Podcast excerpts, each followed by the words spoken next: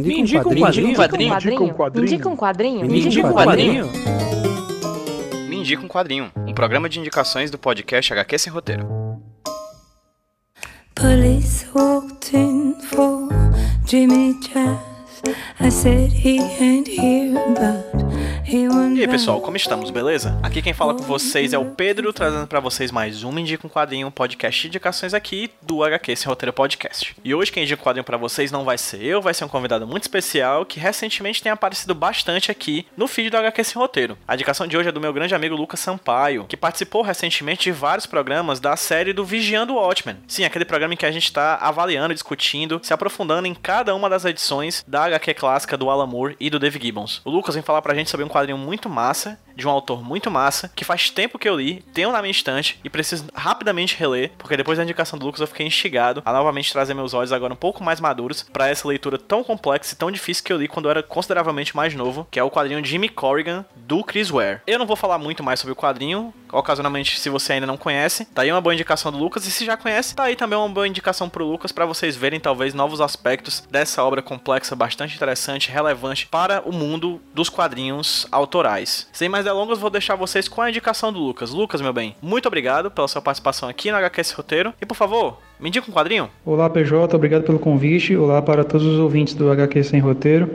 Pessoal, eu acho que como muitos brasileiros, eu fui educado à base de quadrinhos da Turma da Mônica, né? Eu acho que nas minhas lembranças mais antigas, eu lembro de ter uma assinatura da Turma da Mônica em casa, que foi com minha mãe decidiu me incentivar a leitura, né? E também algumas das minhas lembranças mais antigas são de ler os balões da Turma da Mônica para minha irmã mais nova, quando ela ainda não tinha aprendido a ler. Então eu sou um cara que tem quadrinhos em casa desde que eu me conheço por gente, certo? E o quadrinho que eu decidi indicar para todo mundo aqui é uma leitura desafiante mais estimulante. Então eu quero indicar para vocês o quadrinho Jimmy Corrigan, o menino mais esperto do mundo, criado pelo Chris Ware, certo? Foi lançado nos ano, no ano 2000 nos Estados Unidos e chegou ao Brasil em 2009 pela editora Quadrinhos na Companhia uma edição de 388 páginas. Jimmy Corrigan é um homem de entre 30 e 40 anos de idade, né, um indivíduo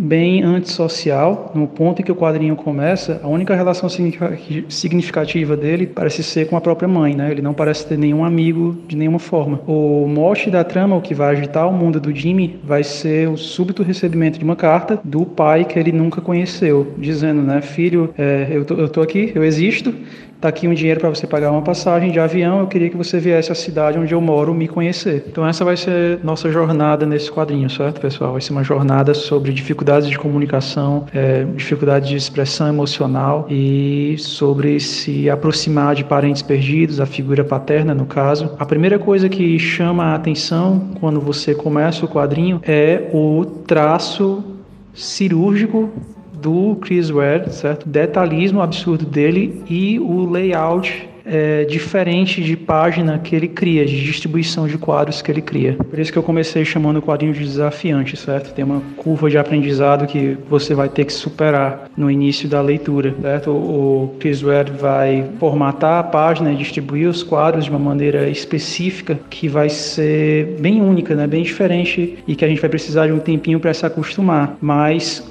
com paciência você vai ver que a proposta dele, no meu entendimento, é tentar reproduzir fielmente o ritmo real de uma conversa, certo? Quebrando as pausas e as falas em quadros pequenos. Outro elemento que vai tornar o comecinho da leitura um pouco difícil é o fato de que o Jimmy Corrigan, apesar de ser uma pessoa aparentemente sem graça, tem um mundo interno muito agitado, ele tem uma imaginação muito ativa. E desde o início você vai ter a imaginação do Jimmy Corrigan entrando no, na realidade do quadrinho sem aviso, certo? Então, de repente, coisas fantásticas acontecem ou coisas que é, de repente você percebe que não aconteceram realmente, certo? Então, sequências imaginárias vão é, se revezar com as sequências reais sem aviso. E qual é o objetivo de superar tanta dificuldade, certo? É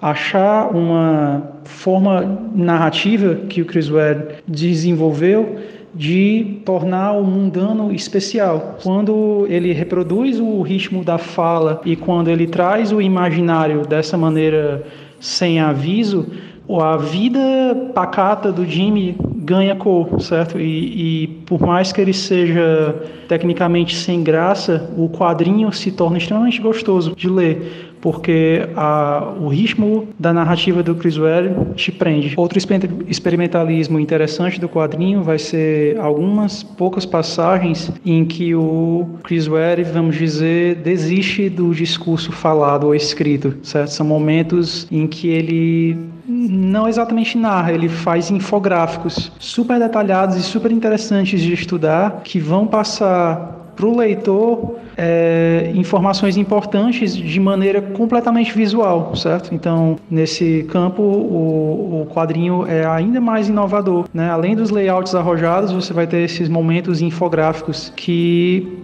eu não conheço ninguém além do Chris Ware que faça. E assim, eu hesito muito em, em, estragar qualquer surpresa, né? Mas é só eu vou ter que falar que a partir do segundo texto do quadrinho, vamos dizer assim, um certo personagem que você não sabe se é real ou imaginário é, começa a ficar claramente real, né? E você vai ver que é uma pessoa muito parecida com o Jimmy que parece ter vivido em tempos passados. Através desse personagem, eu acho que o Chris Ware está tentando mostrar um complemento ao Jimmy Corrigan, né? Enquanto o Jimmy Corrigan você vê um adulto que cresceu sem o pai, esse novo personagem ele cresceu com o pai presente, mas por também ser uma pessoa extremamente antissocial, vai enfrentar uma série de dificuldades próprias. Esse segundo personagem, do qual não vou falar mais nenhum detalhe, acaba sendo talvez o meu favorito do quadrinho inteiro. Então, essa é a indicação, pessoal. É, se você tiver